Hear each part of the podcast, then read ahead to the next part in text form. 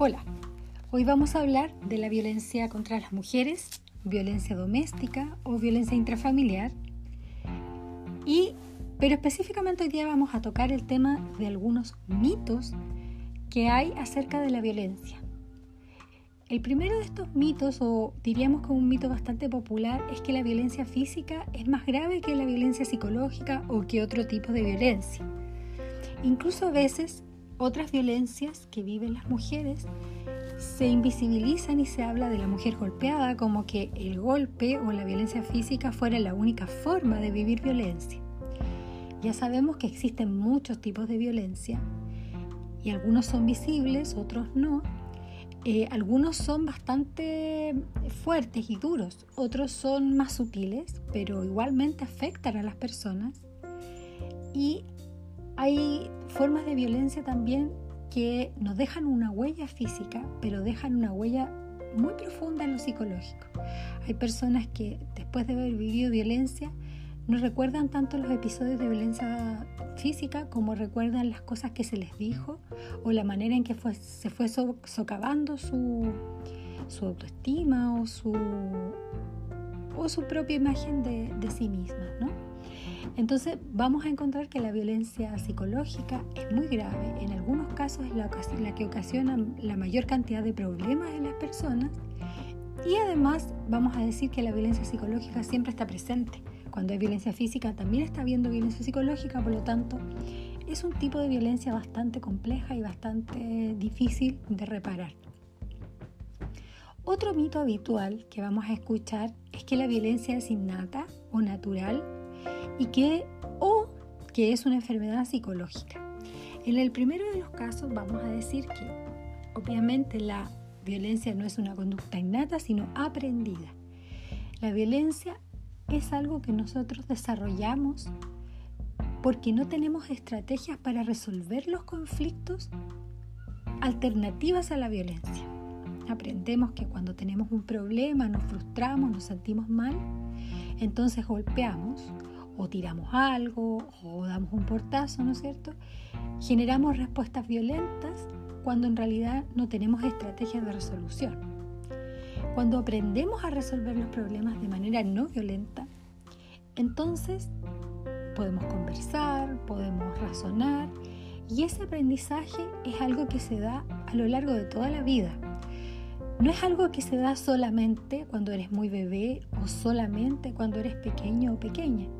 Las personas durante toda nuestra vida podemos aprender a resolver los conflictos de manera distinta y también podemos desaprender la manera violenta en que hemos aprendido a resolver los conflictos.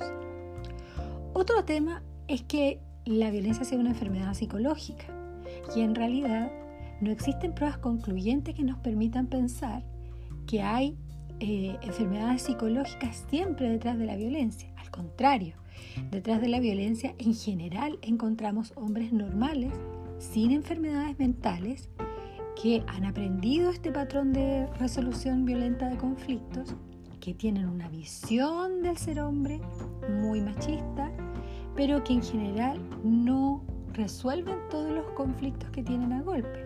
Por ejemplo, en el trabajo no se trenzan a golpes con el jefe, pero llegan a la casa y sí resuelven los conflictos o las situaciones en las cuales ellos se frustran con violencia. Otro mito recurrente es que la violencia doméstica es el resultado del alcoholismo o de las drogas. Podríamos decir que hay una asociación, una correlación, como decimos, pero eso no necesariamente significa que una cosa cause la otra.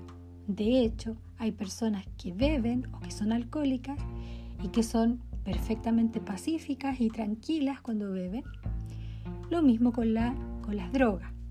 Y también tenemos el ejemplo de múltiples situaciones en las cuales hay violencia y no hay alcohol de por medio o drogas. Por lo tanto, no vamos a decir que son factores que se causan unos con los otros. Podríamos ver alguna asociación, pero no causalidad. Nuevamente tenemos que decir que los patrones violentos de resolución son algo aprendido. Otro mito importante que me gustaría discutir es el hecho de que se cree que las mujeres que viven violencia y se quedan en una relación de violencia son masoquistas o les gusta la violencia. Eso lo escuchamos a veces y realmente es bastante duro para una mujer escuchar una cosa como esa, ¿no?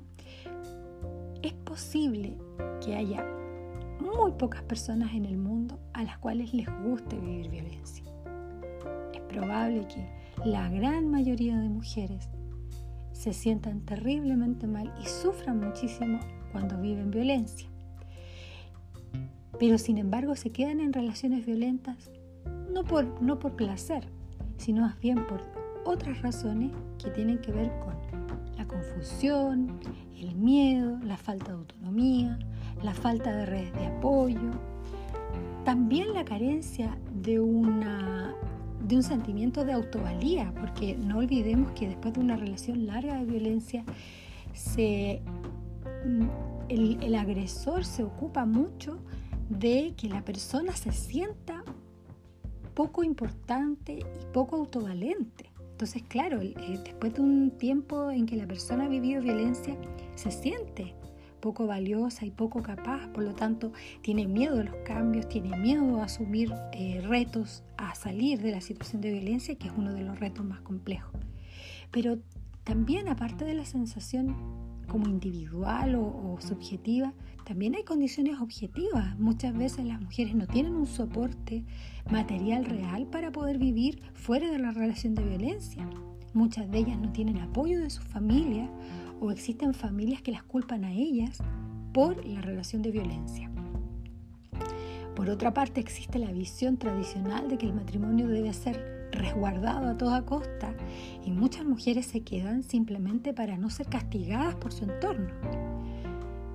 Y por otra parte tenemos eh, una gran carencia de redes de apoyo porque además la relación de violencia supone cortar las redes de apoyo y las redes de cariño y de confianza que las mujeres establecen tanto con su familia como con sus amistades y por lo tanto vamos a tener una mujer relativamente sola que cuando estás sola o te sientes sola es muy difícil dar pasos importantes.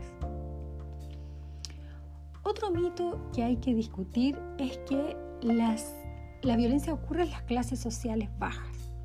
La violencia no tiene que ver con la clase social, sino que tiene que ver con este patrón que hemos llamado machismo, ¿no es cierto? Que dice que los conflictos se resuelven de manera violenta o estableciendo relaciones de poder desigual. Esto sucede en todos los niveles sociales, en todos los grupos de personas, no importa su profesión, lo que hacen, a qué se dedican. Es absolutamente transversal y no tiene que ver con ser pobre o no ser pobre. Otro mito interesante es que la violencia es una responsabilidad de la persona que la aguanta. Esto lo hemos estado discutiendo en, el mito anterior, ¿no es cierto? Pero en realidad la violencia es un problema de la comunidad, es un problema de la sociedad completa. Si los hombres son violentos y sostenemos un sistema en donde existe violencia, es porque hemos entre todos y todas soportado y tolerado las relaciones machistas y el patriarcado. Si nosotros hemos eh, soportado que exista machismo en este mundo, entonces somos responsables de cualquier forma de violencia que se origine en ese machismo. Por lo tanto, el término de la violencia también es algo que depende de toda la sociedad. En eso debemos comprometernos todas las personas. Este no es un asunto privado. Que ocurra en una pareja no significa que no tenemos que involucrarnos porque es responsabilidad de todos y es algo que hemos hecho entre todos y todas. Otro mito que vamos a discutir hoy tiene que, eh, tiene que ver con que una vez que se acaba una relación de pareja, se acaba la violencia. Este es un mito muy interesante, puesto que muchas veces le damos a las mujeres como alternativa de solución a la violencia el hecho de que se separen. Hay personas que piensan que la única forma de salir de una relación de violencia es separándose. Sin embargo, se ha visto que cuando las mujeres se separan no necesariamente se protegen de la violencia. Es más, muchas mujeres son asesinadas por sus exparejas, lo cual significa que salir de esa relación no las protegió.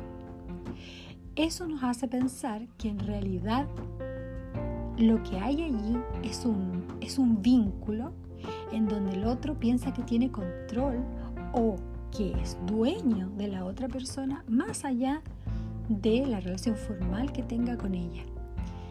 Esa idea de los hombres de ser dueños de las mujeres está radicada en una sociedad machista. Bien, este es eh, el podcast que vamos a discutir hoy día. Estos son algunos de los mitos que vamos a trabajar. Es importante que ustedes piensen en estos mitos, si ustedes han tenido estos mitos, si los han pensado, si los siguen pensando, porque a partir de esto vamos a hacer una conversación, una discusión. Es importante que nos saquemos todas las creencias falsas de encima porque es la única forma que tenemos de superar algo tan complejo y tan difícil de superar como es la violencia contra las mujeres. Nos vemos en un próximo capítulo. Chau, chau.